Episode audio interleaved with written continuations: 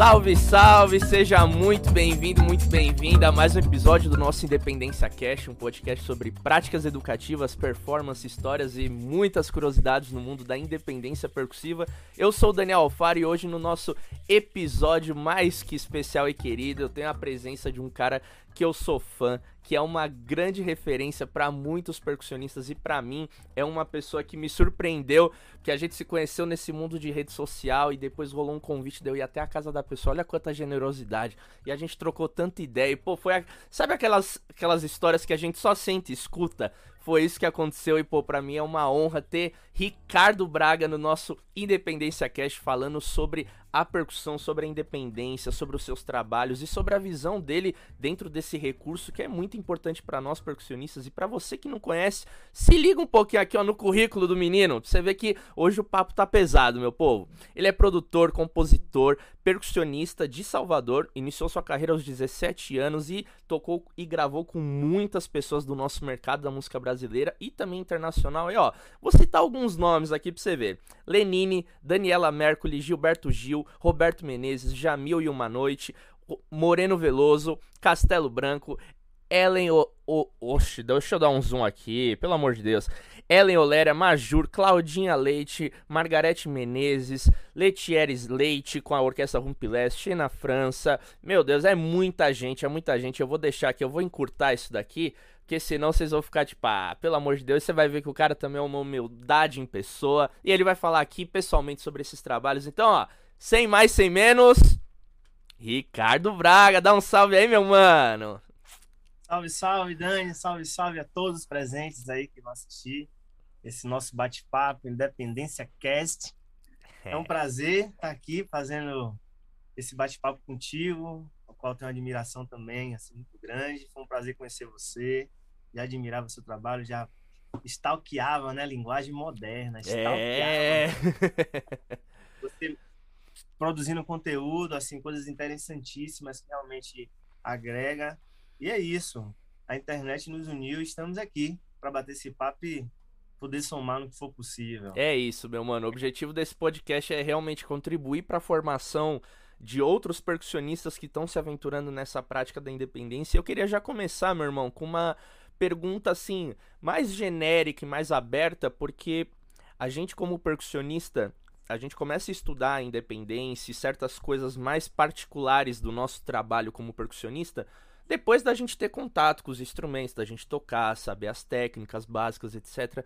Para você, o que é independência, assim? Como que você é, poderia, tipo, não resuma independência em uma palavra, mas falar um pouco, assim, do que, que tu acha que é a independência, assim, e se já quiser emendar, é como que ela entrou na sua vida como percussionista, porque eu lembro até curiosidade, né, para quem obviamente não conhece o trabalho dele nas redes, aqui na descrição do vídeo vai ter vários links dos trabalhos dele. E no Instagram recentemente você postou um TBT de você no Pelourinho tocando djembe, quebrando tudo. E a gente começa assim, né? É, e a gente começa assim, né, tocando um instrumento ou outro. Então, quando que a independência chegou na sua vida e o que é independência para você? Respondendo a primeira pergunta, o que é independência para mim? Independência para mim é, eu vou resumir numa palavra que eu acho que além de ser o que eu vou falar, é a questão de você se tornar acessível à execução. Então, o que é independência para mim é liberdade, é você se sentir livre, você poder executar um, dois, até três, quatro instrumentos que seja, se for necessário naquele na, no trabalho que você esteja executando, e isso lhe possibilite, lhe possibilite essa acessibilidade de dialogar com diversos instrumentos ao mesmo tempo. Independência para mim é liberdade, é você estar tá livre para poder fazer esse bate-papo com um repique de mão, um reco, um tamborim no pé, um bumbo no outro pé. Então, independência para mim é liberdade, é você se sentir livre no set que você vai montar, vai dar aquela estudada e vai logicamente executar a sua percussão naquele set montado. Então, para mim, independência é estar livre, é poder você acessar vários instrumentos assim de uma vez só ou não, sacou? Independência para mim é isso. Uhum. E quando a independência surgiu em minha vida, é a necessidade, né? Você começa a trabalhar e vai tocando um instrumento, como você bem disse, comecei a tocar um instrumento e vai estudando possibilidades, né? E vai surgindo os trabalhos, e esses trabalhos são desafiadores, né? Como eu venho de Salvador, é, lá em Salvador a gente tem a cultura de tocar música baiana, tocar o famoso axé, né? O axé music, né? Aqui no, no Sudeste muita gente não, não, entende como axé, diz que é quebradeira. Aqui não é quebradeira, quebradeira é pagode e axé é axé. Então, quando eu, quando eu ingressei no mercado profissional, é, eu vinha de uma residência que eu, que eu tinha feito no interior, quando eu fui morar lá, eu nasci em Salvador, morei em Salvador, depois fui morar no interior, lá no Recôncavo da Bahia. E lá eu comecei a tocar com as bandas de percussão de rua, né? Banda de rua. Eu tocava repique. Depois, depois fui tocar timbal. Quando eu fui para Salvador, eu comecei a integrar bandas de palco mesmo, de axé mesmo. E aí, nessas bandas, existia a necessidade de você dividir o set com outro percussionista. Às vezes um tocava uma conga e o outro tocava o repique e o surdo. Então, dali em diante, foi necessário eu praticar o estudo da coordenação, da independência. E daí que surgiu essa necessidade, né? O trabalho veio aparecendo, eu tinha que cumprir com o meu papel junto com o meu parceiro, e para a gente dar aquela soma de dois percussionistas fazendo aquela, aquela massa sonora, tinha que estar tá tocando um repique, um surdo, ao mesmo tempo tocando um repique, fazendo uma clave de cobel no timbales, e assim foi, foi como eu te falei, na necessidade. Aí dentro do estúdio trancado, os dias que era possível, que era praticamente todos os dias que eu estudava na época, né? Uhum. E aí foi assim que foi surgindo a, a, a, minha interação com esse tipo de estudo, né? Estudo de coordenação, de independência e tal. Sim. Não, acho muito massa, Você você comentar tanto a, o, como que você enxerga a independência, como ela também surgiu, e é basicamente um pouco de que todo mundo que passa por aqui fala, fala isso, né? Não foi uma coisa tão sistemática, e é muito legal quando você traz essa abordagem mesmo do campo de batalha, digamos assim, né? De bicho, surgiu porque tem que resolver. Quantas vezes a gente é. não, não teve que aprender um novo instrumento ou escutar um novo tipo de som a partir de uma demanda de trabalho, né? Você, pô, agora tem um estúdio que inclusive está falando do seu estúdio. Você, pô, recebe aí clientes, produções para fazer, às vezes de coisa, cara, é bicho, aí vai ter que mexer com control, controlador, umas coisas e vai aprender e se vira, né? E a independência ela tá muito nesse lugar também de nós como percussionistas, né? Exatamente. E, assim, particularmente, como eu venho de música de rua, depois que eu fui procurar a, a, a, escola, né? Fui me inteirar sobre harmonia, aí já vi um estudo de, de teclado, vibrafone, que eu cheguei a estudar em 2000, 2009, no Núcleo Moderno lá em Salvador, que também é um, é um, um tipo de estudo que realmente requer esse domínio da independência, porque você toca com duas classes, ah, não no caso do vibrafone, né? Mas você lê para as duas mãos fazendo, vamos dizer, o baixo e, e, e, e harmonia aqui na, na, direita. Então, tipo, isso também requer essa, essa, esse domínio da independência, né? Da coordenação dos membros ali. Uhum. Então, tipo, eu comecei pela guerra mesmo, como você falou, né? No campo de batalha.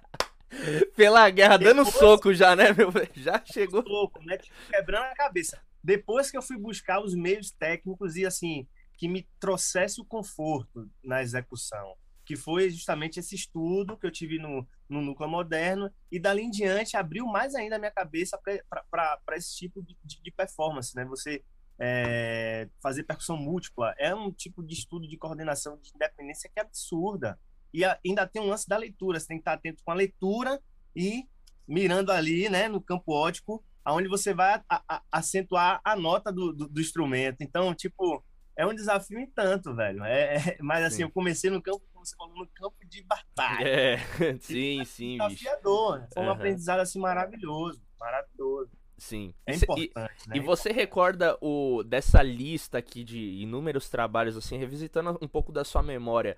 Os primeiros trabalhos, você, você até comentou, né, com o seu colega que você estava tocando, perdão se você citou qual que era o contexto que você estava, mas, por exemplo, eu conversei com a, a Leninha, Leninha Oliveira, esses dias aqui no nosso podcast, e ela falou, ah, foi ali nos, nos trios, na percussão de rua também, que, pô, tinha que tocar uma coisa de surdo e bacurim e tal, tal, tal, e foi Isso. desenvolvendo. Você lembra, assim, um dos primeiros trabalhos, você falou, caraca, bicho, aqui eu não tô só tocando timbal ou só conga, eu tô fazendo duas coisas ao mesmo tempo. Você pode citar como que foi, assim, essa experiência, se tu lembrar também, senão você pode citar um outro trabalho recente que você...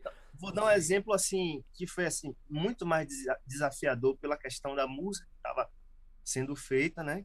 naquele, naquele momento, que foi, assim, além desse, desse exemplo que eu vou dar, como eu te falei, na minha introdução ao mercado musical lá em Salvador, as bandas já, já exigiam esse tipo de, de, de prática, né? De, de, de, execução. Porque geralmente eram banda com dois percussionistas, não era com três. Quando a, a, a banda tinha três percussionistas, ficava mais fácil, porque um tocava uma peça, ou tocava outra peça, e o outro tocava outra peça. Tipo, tocava o timbal, o percussionista 2 tocava o surdo, e o percussionista 3 fazia as claves na bacurinha ou em outro instrumento tal. Nesse caso específico agora que eu vou citar, que foi o caso da Orquestra Rumpilés, quando eu, eu passei a participar em 2007, é, apesar de ter cinco percussionistas tocando, geralmente quem tocava o surdo, que era o, o baixo da, da, da, da, orquestra, né? praticamente assim, junto com a tuba, e quem tocava a caixa e o GAN, tinha essa função de fazer é, a a execução da coordenação da independência, porque você tinha ali na frente do surdo, no naipe de surdo, o prato de condução, né, para quando abrisse você tá ali conduzindo e fazendo a linha do surdo aqui, no caso, no meu caso com a mão direita. E quem tocava o set de caixa e pratos tinha o, o, o GAN, né, o agogô para poder fazer as claves. Então, tipo assim, esse foi o maior desafio para mim, porque além de ser uma música totalmente nova no meu universo, que era música instrumental, tinha um lance dos, dos compassos que não eram compassos simples, quadrados, né? Que você começava um, dois, três, quatro, terminava um, dois, três, quatro. A música tinha uma, uma dinâmica de nuances assim absurda. Começava com três por quatro, ia para um não sei o quê, e assim, a mudança de compasso era constante. Então, além disso, desse, desse lance da mudança de compasso, tinha a questão das dinâmicas, né?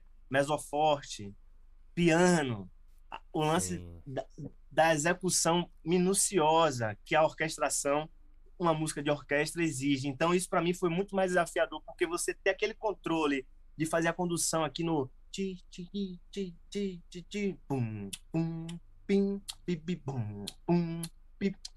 sem furar o, o, o ouvido do outro no caso, sem passar do limite daquele volume que estava sendo é, necessário naquele momento, saca? Então isso para mim foi assim desafiador demais porque tinha toda essa questão de dinâmica, mudança de compasso no tempo certo, os acentos não poderiam ser errados, porque se eu desse um acento errado, geralmente eu dava acento com o primeiro trompete que fazia junto. Então se eu acentuasse no tempo errado, ia ficar o papá, saca? Ia tipo ia acabar com todo o tema. Uhum. Então esse trabalho em específico assim para mim foi o mais desafiador de todos assim. Sim. E que, assim, me, me, me levou para um, um, nível de prática absurda. Dali em diante, minha cabeça mudou, né? Uhum. Não, é Totalmente. É, assim. Essa coisa de tocar em grupo de música instrumental, ainda mais a, a Rumpilés, e é muito legal um detalhe que vocês não tocam com partitura, né? Os outros músicos estão tudo ali com as partes, então vocês estão aqui, ó. Outro, outro Pelo amor detalhe, de Deus! Outro detalhe importantíssimo e que para mim é o mais desafiador de todos. Você citou a galera do naipe, do metal, todos estão com a partitura à sua frente para poder ler. E quando começou esse projeto, o Letieri bem disse: Eu sei que vocês sabem ler, mas eu não quero nenhum percussionista lendo. Quero que vocês toquem. E toquem com um tema interiorizado em vocês, no coração e na mente de vocês. 12 minutos aí... de música decorada. com tudo isso que você falou, sai de um 6 por 8 e vai para um 9 piano e crescendo e até. Entendeu? Você entende como é o lance da independência? A independência tá o tempo inteiro na cabeça, né? Que total, total. Ele é aqui no cérebro, nas mãos e, tipo, bicho, é um desafio absurdo, porque você tem que estar 100% imerso ali, né? Porque você não pode falhar. É responsabilidade, né? É um tema. Tem além de você, tem mais 18 músicos ali no palco, dependendo do seu som também, né? Que é um conjunto. Sim. E aí, como é que se diz?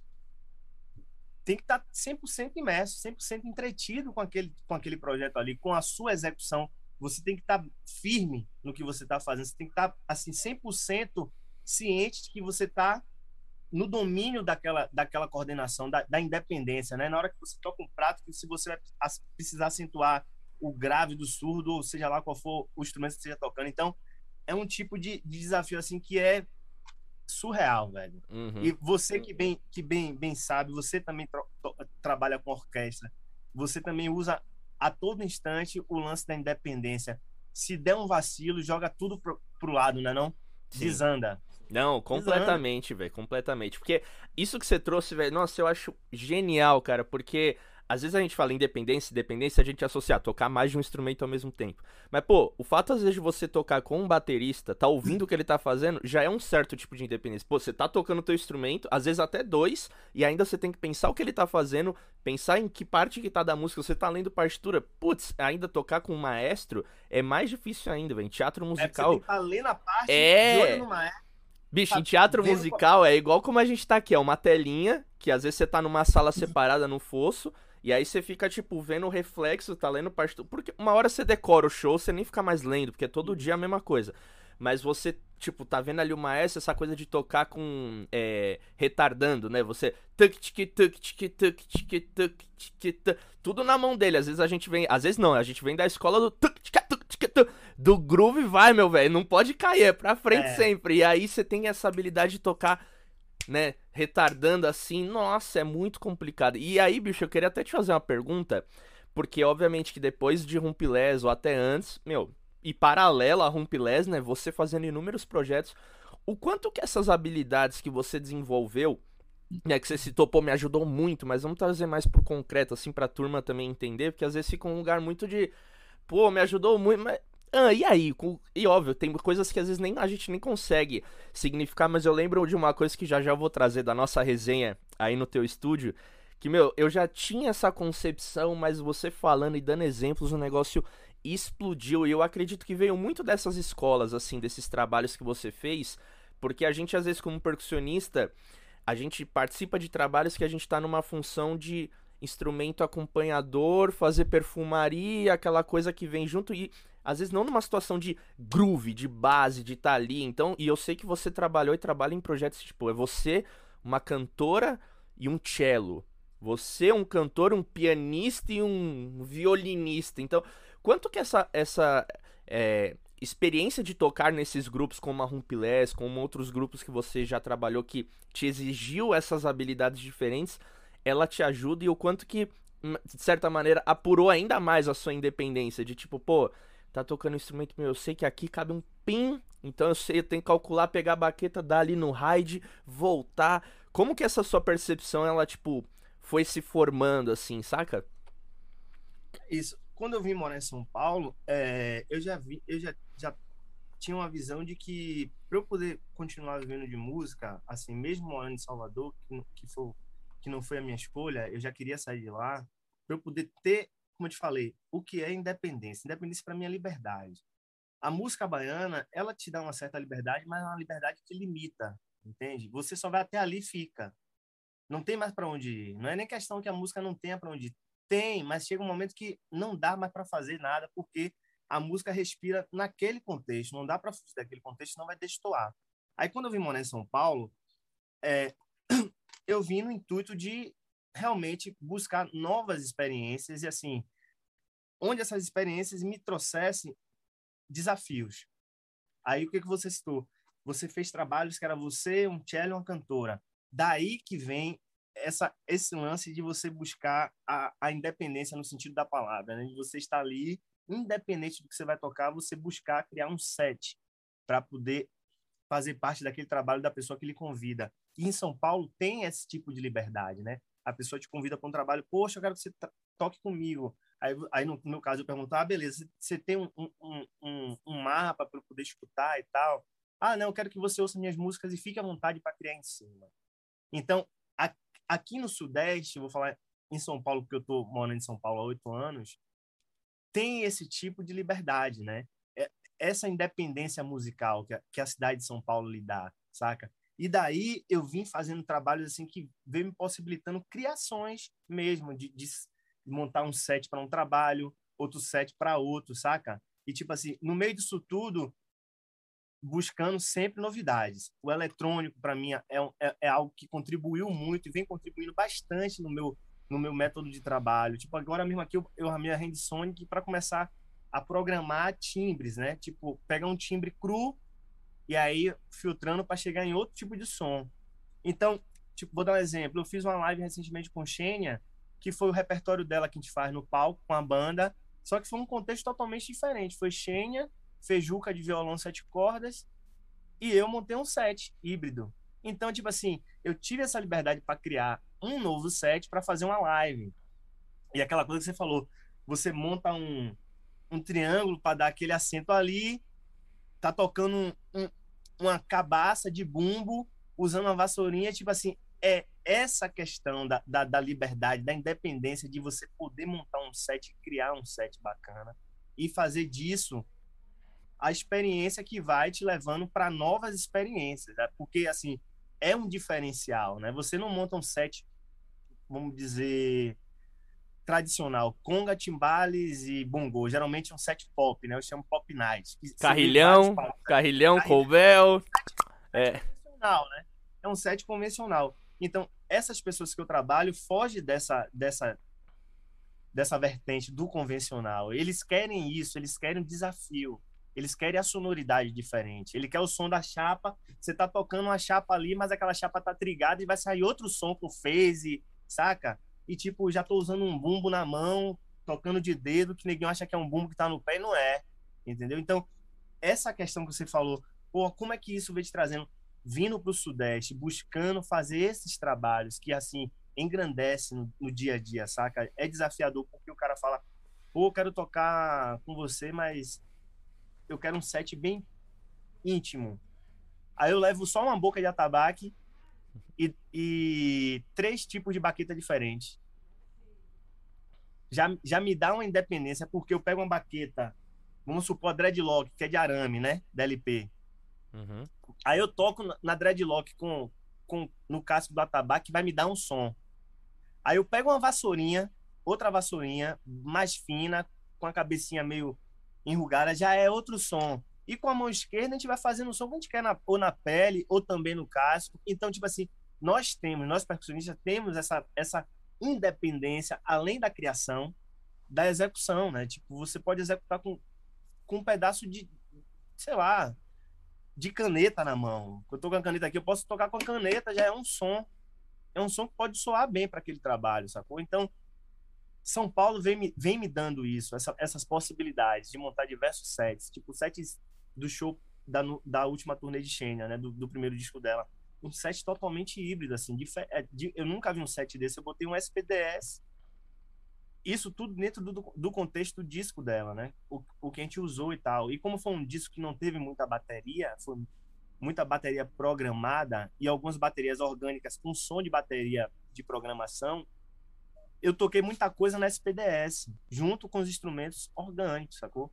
Então, Sim. tipo assim, eu tocava uma coisa aqui na SPDS de, de som pronto, né? Vamos dizer assim, eletrônico. E em outra mão, eu tava tocando uma boca de surdo com o aro do surdo, usando aquele, a, aquela parte da baqueta de ferro. Uhum. E assim a gente vai construindo, bicho. Sim. Total. Essas possibilidades, além da independência de você fazer dois grooves ao mesmo tempo, né? dentro da canção, a independência de você também trazer uma sonoridade nova, criando, né? Criando som para aquele projeto. Isso, isso para mim assim, São Sim. Paulo me trouxe isso e eu já vim de Salvador com essa mentalidade de buscar fazer o diferencial, porque percussão a gente tem uma infinidade de percussionistas que têm sons maravilhosos, que são maravilhosos tocando também no play. Mas assim, a gente para se destacar, a gente precisa trazer alguma coisa nova, né? Sim. E aí é isso. Naquele bate-papo, você vai falar sobre aquele bate-papo aí, eu vou poder falar um pouco mais. É, não, total. E aí, bicho, eu quero saber, já emenda, emenda nessa história aí, a bateria ela entra nesse contexto também na sua vida? Nessa uhum. necessidade, tipo, ô, oh, tô fazendo um bumbo aqui do SPD, ah, vou montar um kit de bateria diferentão com um tom de repique de anel, um surdo com malfaia, que eu tô ligado que você é desses. Fala um pouquinho disso eu recebi o convite para gravar o disco do Castelo Branco, né? Castelo, em 2017. E aí, nesse período, eu estava fazendo parte do casting de uma marca chamada Carron Percussion. Parou agora de fabricar instrumentos de percussão e está fazendo guitarras. Que é um queridaço lá de Goiânia, Rafael Gomes. Cara, engenheiro ambiental, apaixonado por música, estudou o lance da, da engenharia de, de produção para instrumento e aí desenvolveu. E ele tinha me mandado um bumbo, é um instrumento chamado bateron que é todo em madeira, né? Uma caixa e um bumbo em madeira, um som bonito. E nessa, eu tava com a alfaia aqui em casa, você chegou, você chegou a ver essa alfaia. Uhum. E aí montei um sitezinho para ficar estudando, cara. Daí que veio o convite, eu postei um vídeo tocando, o cara pirou no set. Porra, gostei de sair, viu? Aí pronto. Daí em diante a gente passou a conversar e eu fui gravar o disco do cara lá no Rio. O disco não tem bateria, é todo de percussão. Você pode ouvir o disco, aí não tem nada de bateria. O que tiver de instrumentação foi eu que, que executei, assim, na concepção que a gente foi criando lá. Então é isso, tipo assim, eu montei um tipo de bateria que não é um convencional porque eu não sou baterista. Eu tenho uma bateria aqui convencional, tá montada. Todinha aqui montada. Bumbo normal, caixa e tal. Mas assim, como eu tenho essa flexibilidade de ser percussionista e também gostar muito de bateria, eu sou apaixonado por bateria. Eu, sou, eu digo que eu sou um baterista frustrado, eu queria ser baterista. e não deu Aí o que é que eu faço? Eu começo a juntar peças. Pego um repique de anel, boto como um tom. Pego uma alfaia de, de 12, boto como surdo. O bumbo eu já invento alguma coisa para fazer como bumbo. E o hi-hat, eu pego os pratos velhos que eu tenho aqui e vou buscar a sonoridade que der. E assim eu monto um set, cara, e vou estudando ele. É uma bateria, é, mas não é uma bateria convencional. Não deixa de ser, né, a bateria. Tá Sim. ali dentro do contexto de bateria. Hi-hat, bumbo, tons e um pratinho de, de condução pra gente fazer aquela aberturazinha se precisar. Mas assim, eu sempre busco é, sonoridade. Meu intuito é sonoridade, sonoridade diferente, assim. Quando você vem aqui em casa, a gente ficou trocando ideia sobre isso. Eu expliquei naquele. Vou deixar você citar aquele exemplo que eu lhe dei, o lance da Zabumba, que eu fui fazer um show com o cara. E eu não, hum. não ia levar uma Zabumba para fazer uma música no show. Era um canal a mais, um instrumento a mais. A gente que é percussionista, a gente, pô, a gente quer sempre montar aquele set pra gente se divertir. Mas às vezes não há necessidade, porque você consegue resumir em um set mais conciso toda aquela sonoridade que você vai levar pro show do, da pessoa, né? Foi sobre aquilo que a gente estava conversando, você lembra? É, não, lembro. E eu lembro até que você deu esse exemplo dessa questão de sonoridade com uma. Não é baqueta, bicho, mas é um, um conjunto de várias varetinhas, assim, que tem um baita de um som. Você tá. Você... Tá, tá aí, tá aí ligeira?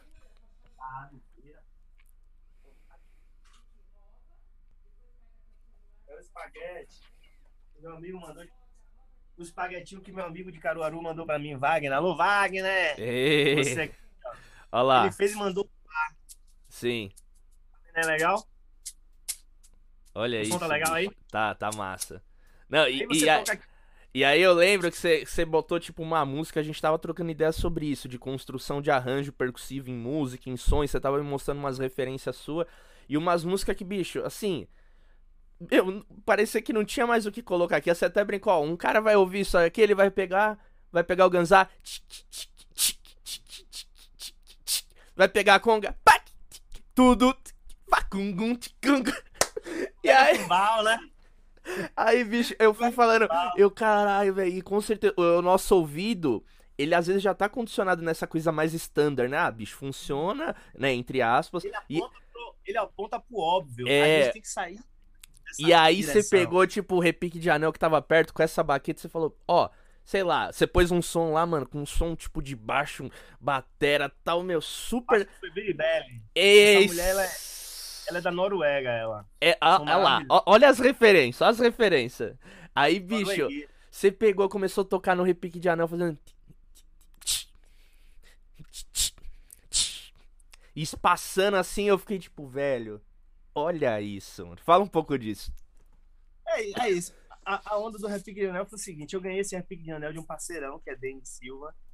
E aí, na sequência, é, é, eu fui convidado por Moreno Veloso para fazer um show, né? Da, do som dele. E tinha uma música que o percussionista anterior tinha gravado nesse DVD, que era uma zabumba. Só que eu já tava com o set todo concebido no, na, em cima do material que tinham me mandado, né? E tinha essa zabumba. Aí eu falei, poxa, eu vou levar uma zabumba para tocar uma música, velho. Sendo que meu repique de anel é pele de couro. Ele sendo pele de couro, eu tenho uma frequência de grave boa, baixando ela, né? E afinando. Aí o que é que eu fiz? Como as duas peles são de couro, eu não ia ter o bacalhau, né? No caso, para simular o bacalhau da zabumba. Eu botei aquele anelzinho do lado, que no meu caso é uma colher, não é anel uma colher. e levei uma baqueta de feltro. Quando chegava, tipo assim, dois, dois, duas músicas antes de, de chegar a música que eu ia executar zabumba, e eu não ia usar o repique, já preparava ele, já deixava na tonalidade do grave que eu queria para soar lá na frente. Isso em comum acordo com o técnico. Eu sempre avisava ele, eu falava, passava o repertório para ele, nessa música aqui, isso é importante. Se você quer usar um instrumento que não é um instrumento original daquela música gravada, no caso tocada, e você vai fazer uma adaptação, é importante você trocar ideia com o técnico antes, para ele poder, no momento da música, ele também chegar junto lá na mesa com a frequência para soar o mais natural e mais próximo possível do instrumento. Isso é muito importante, esse diálogo. Aí chamei Suzuki na época, falei, ó, cara, essa música é uma zabumba. Como eu não trago uma zabumba para fazer o show, porque é só nessa música, é um shot, eu baixo a afinação do meu repique de anel e uso essa baqueta aqui de feltro. E aí apresentei a ele a baqueta. A baqueta com um pouco de, de espuma. Eu botei um pouco mais de espuma, no caso, botei uma, uma flanelinha, né? E enrolei ela, beleza, ficou massa, porque ela dá aquele, aquele, aquele som suave, né? Não fica com kick, no caso.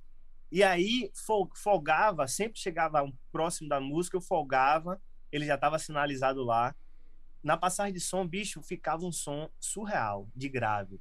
Porque você tinha aquele som solto, pum. A, a colher, como se fosse o bacalhau. Bicho, ouvindo a gravação depois, não é a zabumba. Deixando bem claro que o som era de zabumba da música, mas eu não levava uma zabumba para fazer o som apenas em uma música, porque era um show, tinha todo sistema de logística, aí Zabumba, é, aquilo tem é grande, então não comportava. Eu levava meu set numa mochila, velho. O pessoal pedia a conga lá no local, a conga já tava lá. Meu set era uma, uma caixa de 10, repique de anel, efeitos de mão, entendeu? Levava uhum. tudo na mochila. Ia viajar de avião, só embarcava, tudo certinho.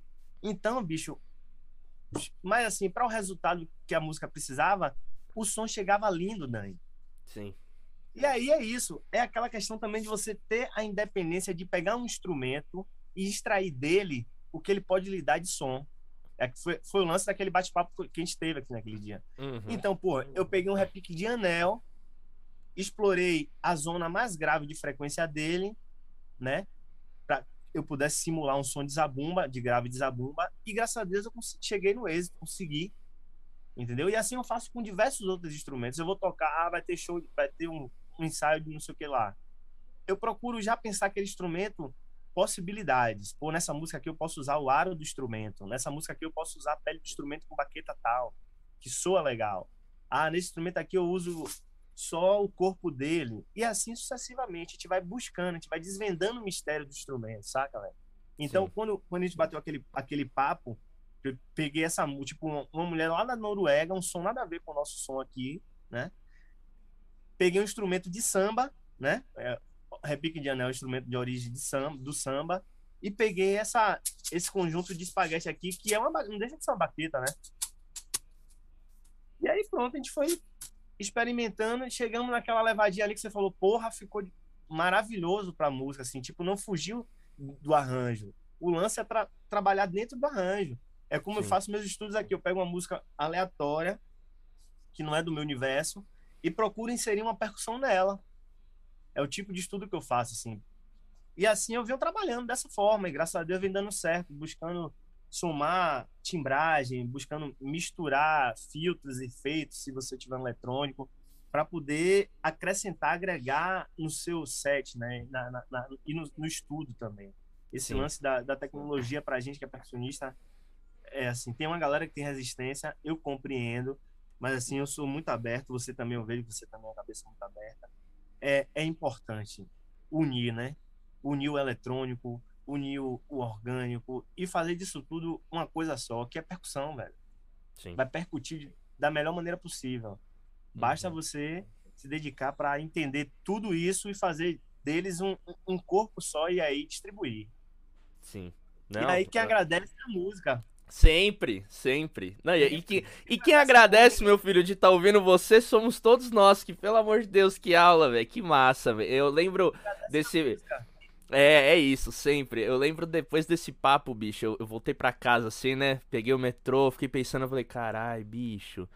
Que loucura, que até depois nós fez uma roda, né, de, de assunto ali, eu tocando as congas, você tocando o seu kit e tal. E aí a gente criando, tipo, buscando essas melodias, essas coisas. E depois foi até engraçado, né, que comecei a. Não, foi, foi bem antes da pandemia, mas, por exemplo, aqui na pandemia eu gravando no meu estúdio, muitos trabalhos que vieram nessa onda. Tipo, bicho, um voz e violão com uma guia bem chureira. E ó, Dani, cria um arranjo, fica livre. É um samba, mas não é. Ou, ou, ou aquelas coisas, bicho, é um som meio molhado, sabe? Meio azul. Aí você fica. tá certo. Essas referências. Muito engraçado porque o cara fala.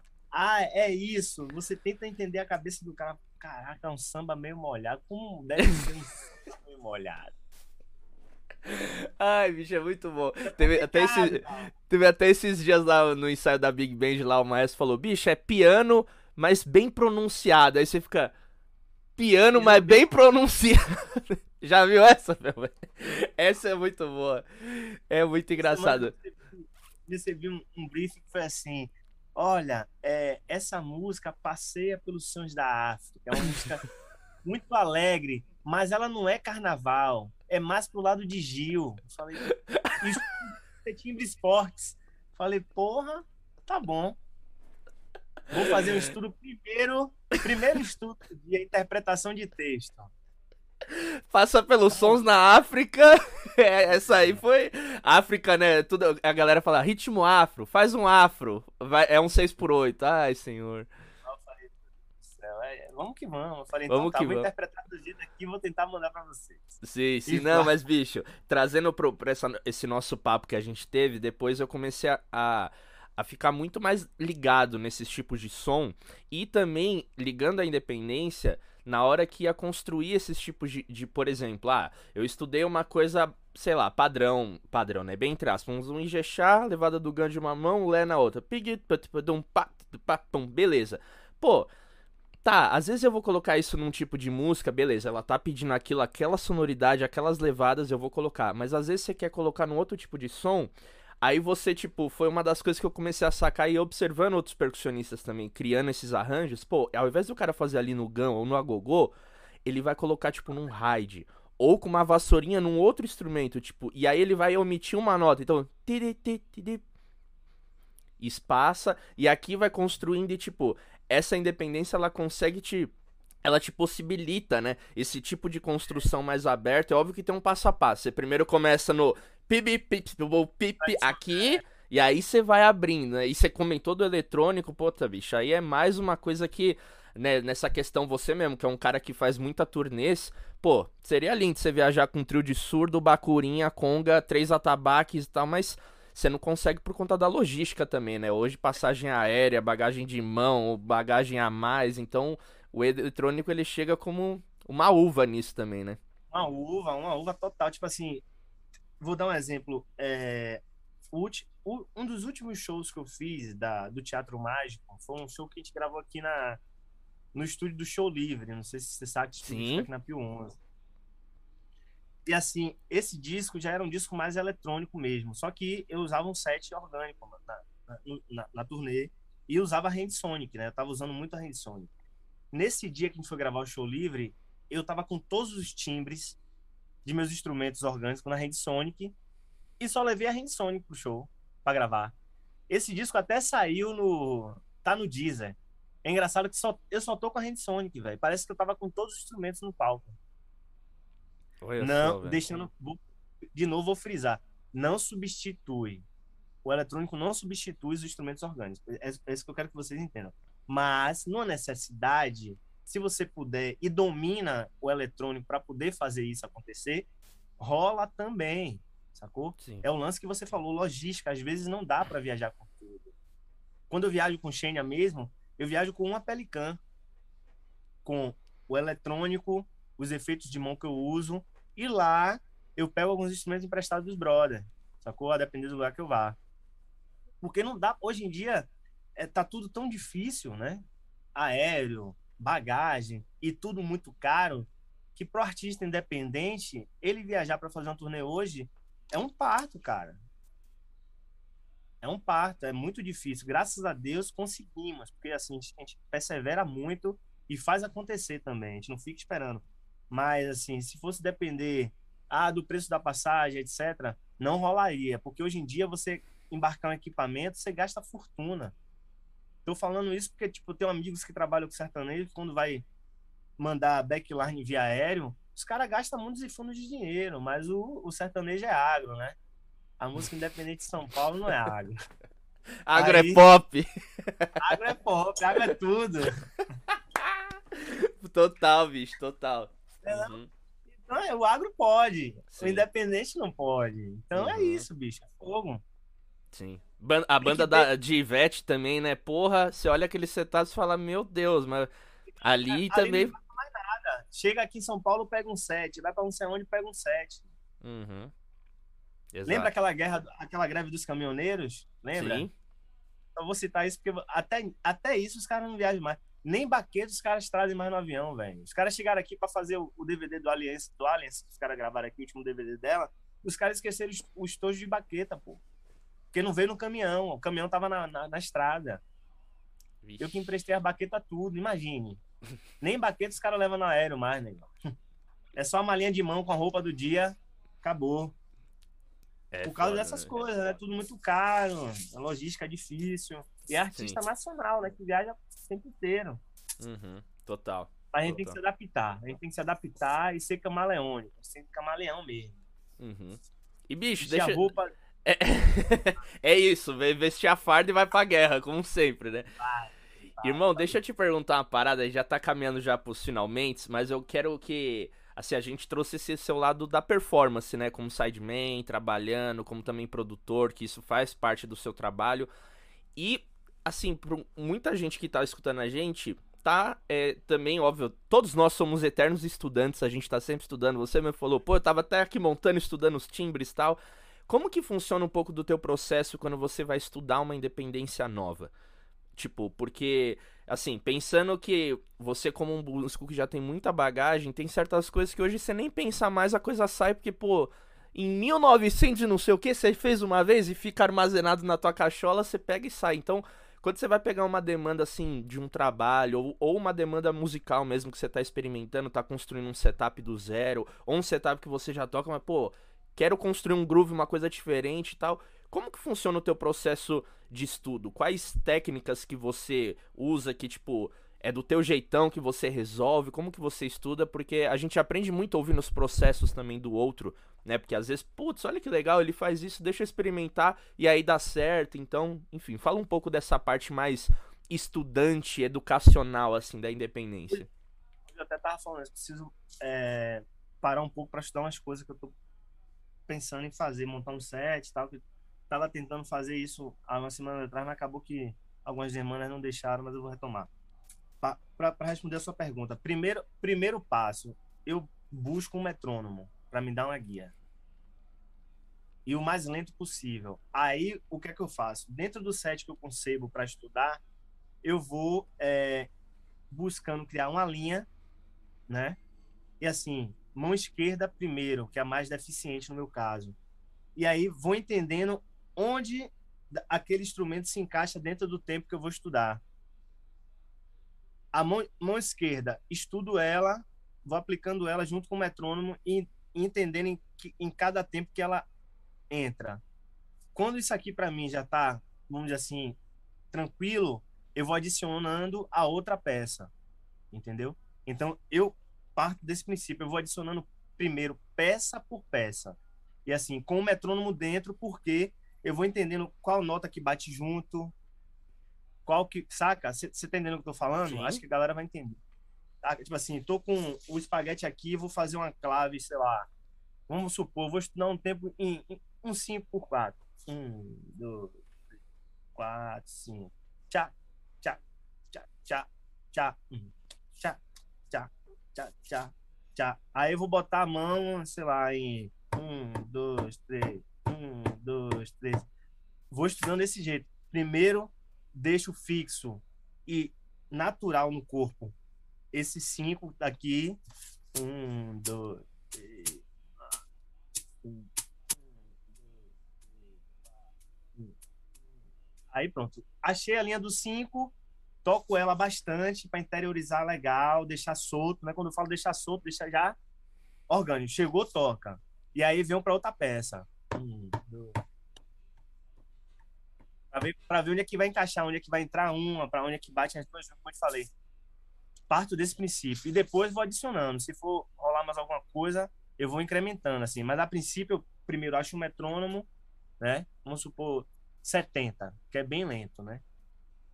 Setentinha na manha, boto o metrônomo lá e fico ouvindo o metrônomo bastante. Você gosta de ouvir metrônomo, velho? Tem gente que não tem paciência, né? Eu curto, bicho. Ah, eu, eu, eu, eu penso que ele faz parte do, da música ali e vambora. Justamente. É isso que eu ia falar. O metrônomo, pra mim, é o coração, assim. Tipo, de tanto ouvir ele, eu consigo internalizar aquela pulsação, saca? Uhum. Mesmo se eu tirar ele, eu sei, eu vou oscilar um pouco, que a gente é humano. Mas quando adiciona ele, eu não tô nem muito nem tão pouco atrás dele. Tô quase lá. Porque assim, de tanto ouvir, primeira coisa, assimilar o metrônomo também, que é legal. E aí, pronto, parto para primeira para mão, minha mão no caso que é mais deficiente, é a esquerda. Vou estudar a esquerda. Qual a linha uhum. da esquerda? Um, dois, três, quatro, cinco. Um, dois, três, quatro, cinco. Um, dois. Aí tá. Fico tocando ela, ó. Já pensando na outra. E, a, e o tempo também tá aqui, né? Um, dois, três, quatro, cinco. E aí pronto, vou partir para outra peça daqui a, sei lá, 10, 15 minutos, de, depende do tempo de cada um, de assimilação. Quando isso aqui já tá fresco minha mão, que eu chego e toco, ah, vou ver se tá, tá na mão. E aí pronto, aí já parto para outra. Fico tocando essa aqui um tempo e devagarinho entendo. Tá com onde é que vai entrando peça por peça, nota por nota. E assim eu vou concebendo meu estudo, velho. Vou nessa, nessa, nesse play. Você usa o auxílio play. da partitura também? Ou vai tudo não, na cabeçola mesmo. De... Na cabe... Eu sou muito deficiente com estudo de partitura. Eu preciso. É, é algo que eu preciso me dedicar de novo, velho. A escrita. Principalmente leitura rítmica. Uhum. Relapsei demais e assim, le... não leio muito. Leio coisas fáceis, né? Pego um mapa para poder. Ah, vai ter um ensaio. Me dá um mapa de guia, eu vou. Mas assim, para eu escrever, como você já tem a, a prática avançada, rapidinho, eu tô muito aquém. Tô precisando retomar isso e eu sei que é um, é um estudo que requer tempo, só que agora eu tô com a cabeça em outras coisas. Vou ter filha, preciso me mudar. Aí a uhum. cabeça tá naquele. Você acha que vai estar tá em colcheia, semi-colcheia, meu velho? Rapaz. Já acorda ligeiro. Já Mas assim, acorda... não, já já. Já já vai estar tá tudo estabilizado. É porque assim, mudança requer um, requer um pouco de, né, de total, atenção para essas coisas é muita coisa, entregar casa, achar outra. Uhum. E a uhum. cabeça tá milhão. Minha filha tá pra chegar em novembro, então, velho, eu tô correndo que nem papaléguas. Sim. Mas assim, para resumir. Mas... surpresa tem que correr que nem papaléguas. para resumir esse lance da sua pergunta sobre o estudo da independência, voltando.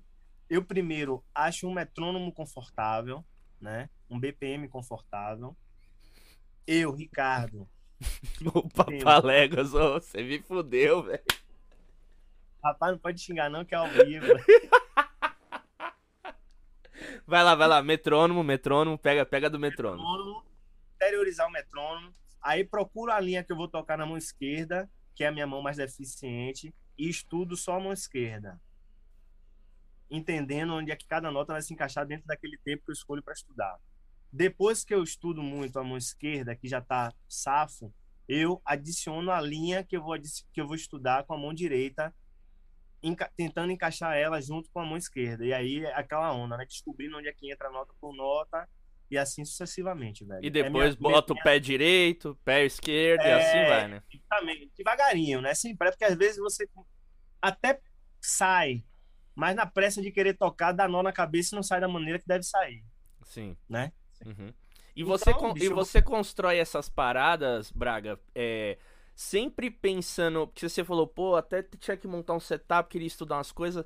Essas, essas construções de setup, de independência, assim, da tua, né, da tua história, assim, como percussionista, elas surgiram mais por conta de demandas de trabalho ou era um mix de, pô, curiosidade e trabalho? Tipo, tudo que você estudava de independência, você buscava aplicar mesmo no, nos shows, nas, nas suas performances, ou era uma coisa mais de experimental, laboratório, laboratório garagem?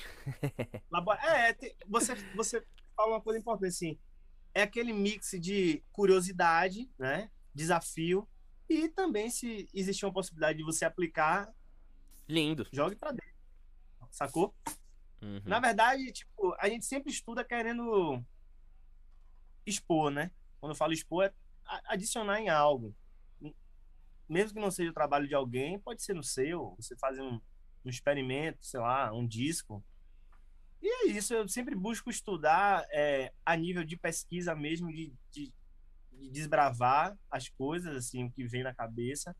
E se eu puder aplicar em qualquer conceito de trabalho de alguém, eu não, e eu tiver liberdade para isso, a pessoa falar, não, pode, pode, ter, pode experimentar, aí eu vou e me jogo de cabeça. Se ficar legal, massa. Se não ficar legal, a gente toca com a mão só, seja um tamborim de dedo, um shake, uhum.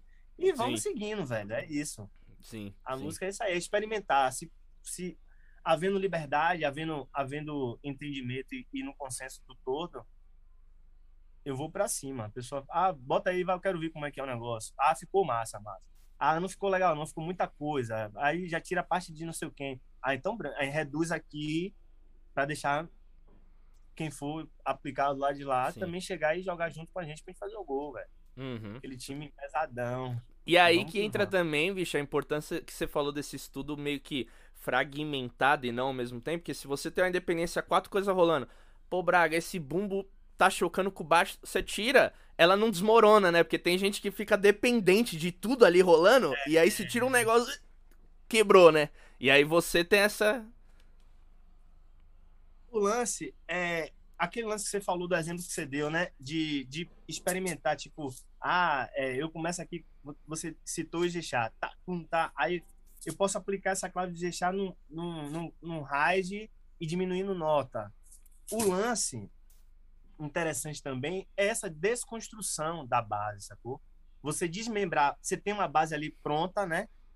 Ela tá aqui no compasso, você pega ela dentro desse compasso e desmembra ela em outros instrumentos, bota a nota, a, a nota que vai no segundo tempo na caixa, a que vai no, no 4 e no, e, e, e no, no 1, em outra, em, outra, em outro timbre. E nisso você desmembrou a, a base, a, a, a clave toda, sei lá, a base toda, distribuíam diversos instrumentos e, no, no geral, no todo, tá a base do Gechá rolando mesmo, da mesma forma, sacou? Só que desmembrada. Uma nota tá ali, outra nota tá aqui do lado, e assim sucessivamente.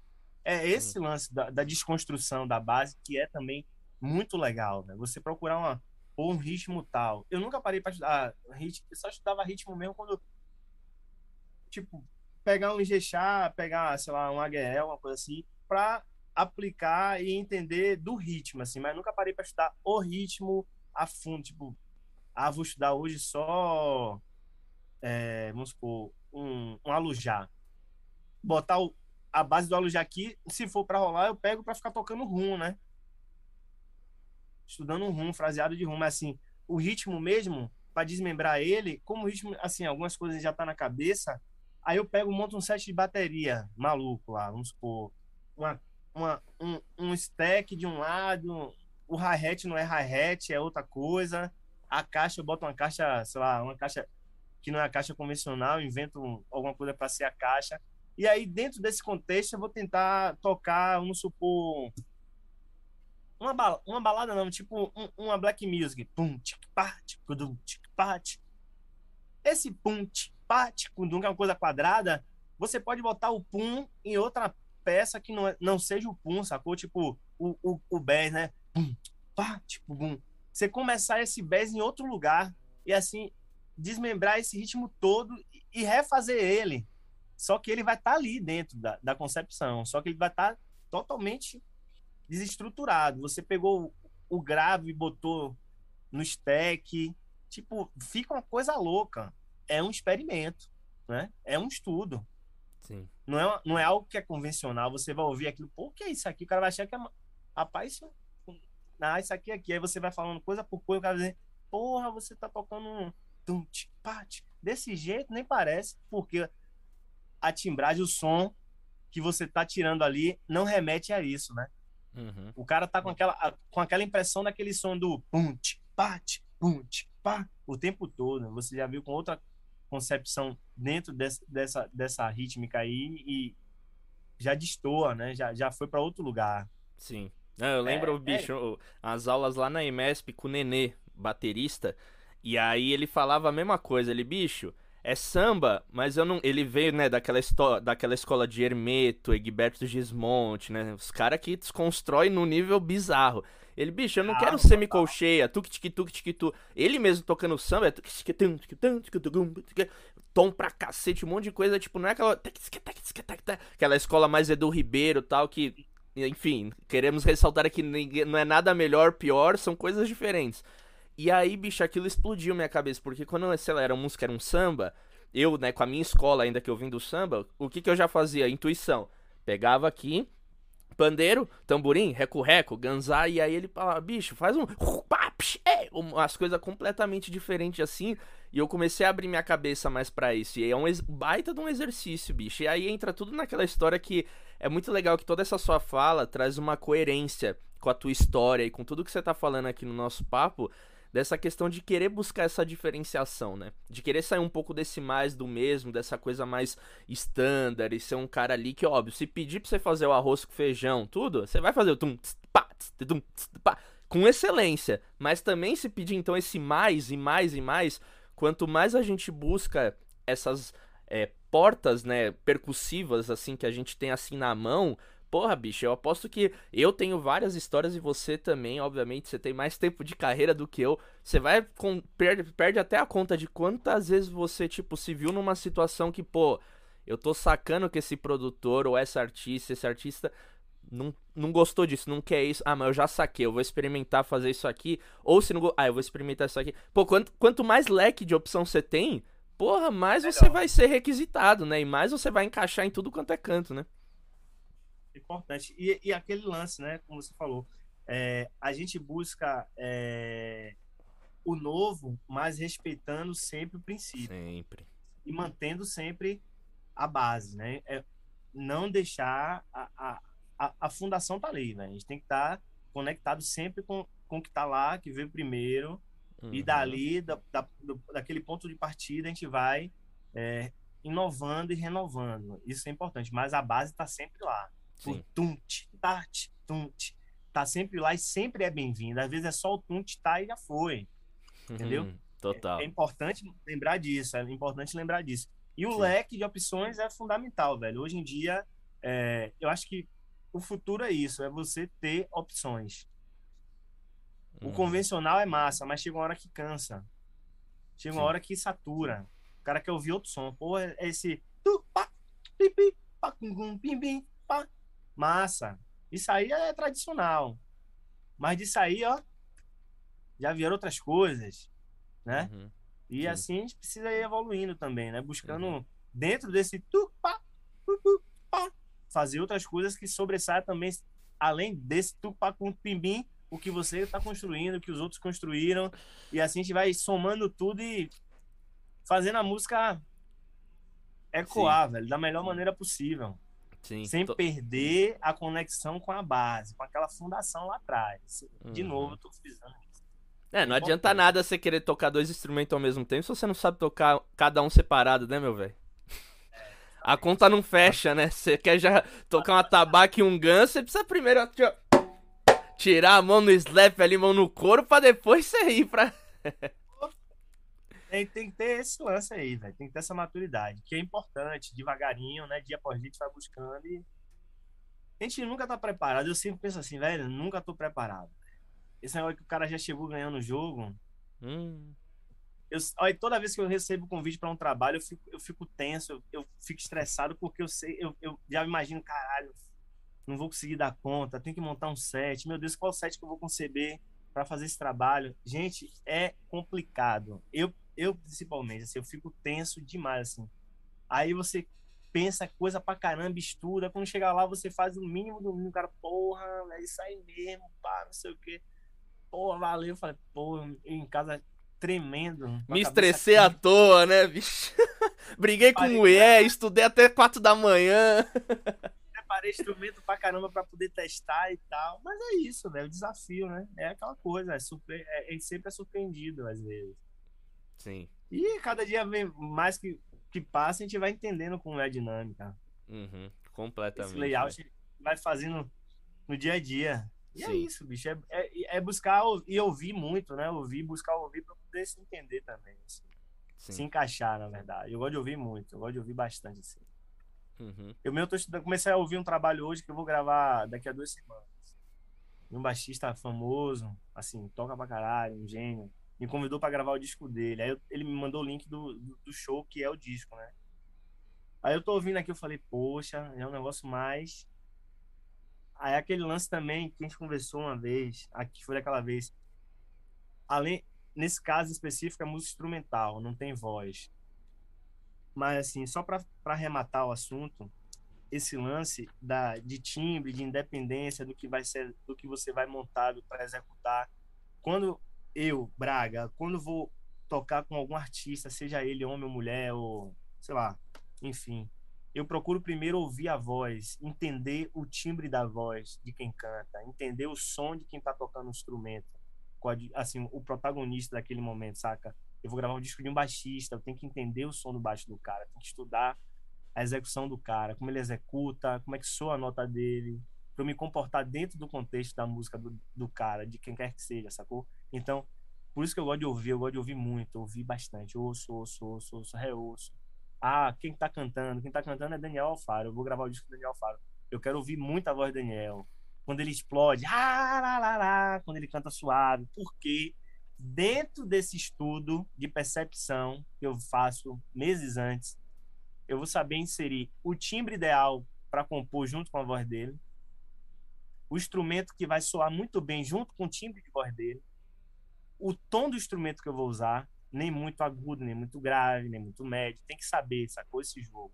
É um estudo muito importante que muita gente às vezes não tem essa percepção, né? De, de procurar entender quem está ali fazendo a voz, quem está tocando aquele instrumento, né? Protagonista daquele momento, sacou? Então, tudo isso é estudo, velho.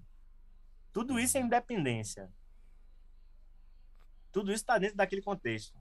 Você me perguntou lá, na, lá atrás o que é independência. É, é aquilo que eu te falei, a liberdade de você poder destrinchar, desbravar, né?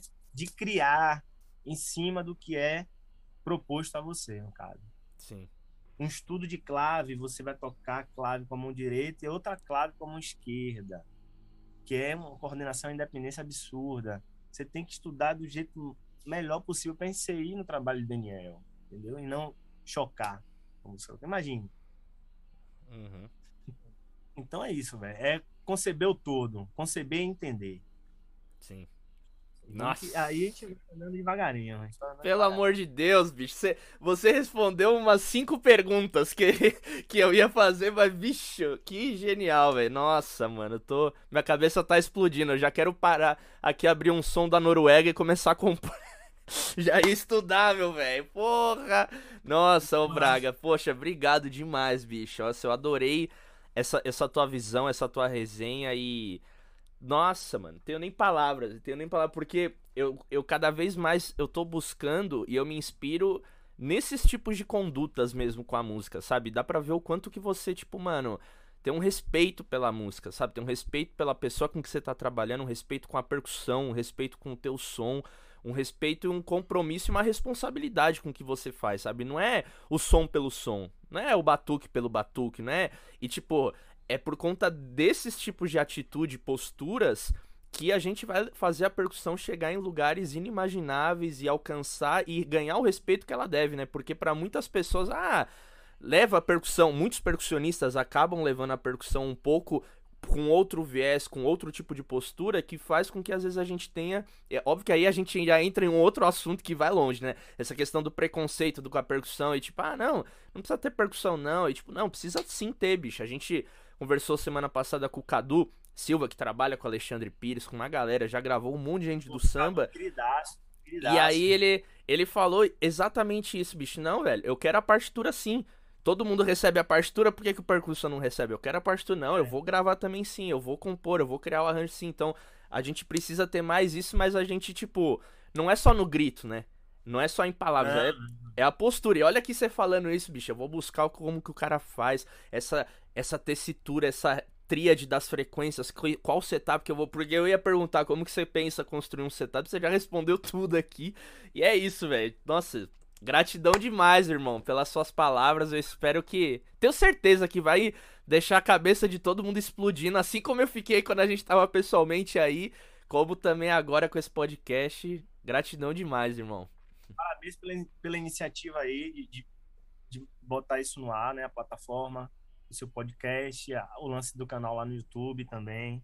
É importante fomentar, né, esse tipo de ação. E você é um cara que tem assim, embora tenha pouca idade, não que eu seja velho, mas assim, você é um cara novo uhum. e mas tem uma maturidade absurda, né? Assim, com relação ao que você vem fazendo, se propondo a fazer.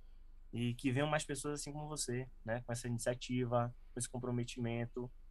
Assim a gente vai ter um legado pô, pra, pra vida inteira. E vai chegar mais gente e vai entender o que você fez e já vai buscar fazer também além do que você já fez e vai reverberando e vai fomentando outras pessoas chegarem e fazer também para poder manter isso vivo, velho, que é importante. A percussão é, é plural, a percussão é, é coletiva, a percussão não é disputa. Ainda tem muita gente com essa mentalidade de fazer música disputando quem toca mais, quem sola mais.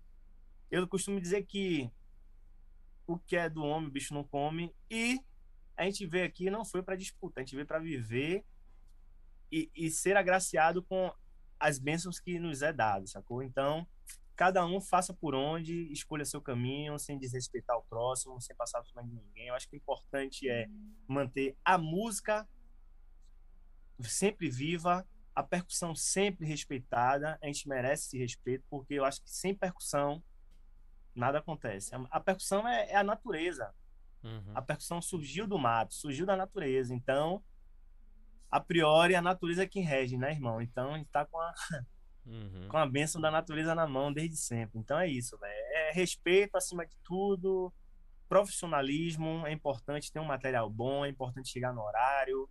Não é estar tá no estúdio duas horas para começar o ensaio. Chegou antes para começar a tocar as duas. Eu costumo dizer, velho o ensaio de duas às cinco, chega, a galera chega duas.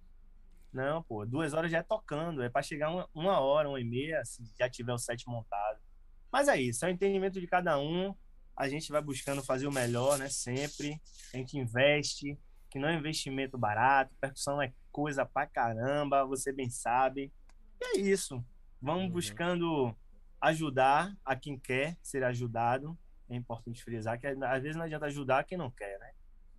E assim, precisou de alguma coisa, estamos às ordens, está aqui para somar. Eu costumo dizer que cheguei no, no, na vida para poder somar e deixar ah, o que eu puder de semente aí plantada, velho. Porque chega de problema. De problema já tem um mundo. Então a gente está aqui para diluir tudo isso e fazer música. Uhum. Fazer o, programa, o, o problema se tornar música e se tornar leve para todo mundo. Ah, esse, tá esse, esse podcast já, já botou já um monte de sementinha, pai. Você é louco, quem for ligeiro já vai regar isso aí agora. E já vai sair, ó, daqui uns anos bons frutos. Pô, irmão, obrigado demais aí pelo seu tempo. Se você quiser deixar uma palavrinha finais, onde que o pessoal encontra mais o seu trabalho, suas redes sociais, seus pro, futuros projetos. Agora é a hora de... Fala mesmo, pai. Ricardo Braga Produções... Vai lá, agenda abertas 2021. É, rede social, eu tenho um Instagram que é Ricardo Braga, Ricardo com duas letras C. E eu tenho aqui o Laboratório Garage, sem M, né? Hashtag Laboratório Garage, que é o meu local de criação, onde eu gravo também para muita gente. E se você quiser, que está vendo esse vídeo e ouvindo esse podcast, quiser gravar alguma coisa de percussão ou bateria tocado, executado por mim, é só entrar na minha rede social, mandar um inbox ou então um e-mail braga barreto ricardo 9 arroba de e-mail manda lá que a gente troca uma ideia e é isso em breve deve estar tá vindo um disco já está até gravado mas eu tô segurando a onda para mixar né? Que tem que gerar um real aí para poder fazer uma mix bem feita. Mas assim meu disco logo logo tá na, na rua. Eu não quis lançar esse ano devido à pandemia né? Eu quero lançar o disco e poder ir para rua tocar ele. Então Já que fazer, passando... fazer turnê no Sesc, viajar pra fora, Europa. Tá ligado, né, meu velho? Deixar de, de antemão, é um disco bem simples, foi todo concebido aqui na garagem, no período da pandemia, no, no período inicial da pandemia, ano passado. E foi uma surpresa, né, que eu consegui conceber um disco, eu não imaginava conceber um disco assim, em, em um espaço curto de tempo, mas graças a Deus o disco tá bacana. Quem ouviu aqui em casa pirou, com toda a modéstia. Não é um disco de música instrumental, não é um disco de percussionista, é um disco musical para quem quiser ouvir música e curtir. Vocês vão se surpreender. Vai, vai, vai ter Ricardo Braga cantor? Vai ter um cantor? Não, não. Ah! Embora eu, eu, eu, sou compositor de canções, etc., mas eu não estou cantando ainda. Massa. Deixa pra posteridade essa parte da, do canto. Deixa pro volume 2, volume 2, parte 2. Imagina é você no show já com o headset aqui, ó. No set, o headset ah, lá, lá, lá, lá, lá. Não, assim, até canto, até canto eu gosto. Eu, eu gosto de sei, cantar, mas vou cantar aqui dentro da garagem, dentro da garagem. Eu... Uhum. Mas é isso, bicho. Obrigado pela oportunidade aí. Prazer sempre que precisar, tomar as ordens. E é isso, bicho. Parabéns pelo podcast, pela plataforma lá no YouTube. Jogue duro, continue, que bons frutos já estão vindo e assim você está plantando uma semente que vai gerar muita coisa boa. Sacou? É nóis, irmão. Axé, velho, axé. Axé pra nós. Deus é sempre, irmão, sempre. Obrigado. Gente, chegou ao fim, mais um episódio aqui. Obrigado para você que chegou até o final aqui. Se tu curtiu, não esquece de se inscrever aqui no canal, deixar o like, seguir também o nosso podcast nas plataformas de áudio, no Spotify, iTunes, tudo. A gente tá em tudo quanto é canto. E semana que vem tem mais com mais um percussionista ou uma percussionista da pesada falando sobre independência e também todas as referências aqui que o Ricardinho Braga, nosso querido percussionista aqui do episódio de hoje, falou dos trabalhos, tá tudo aqui na descrição. Firmeza? Até semana que vem. Um abraço.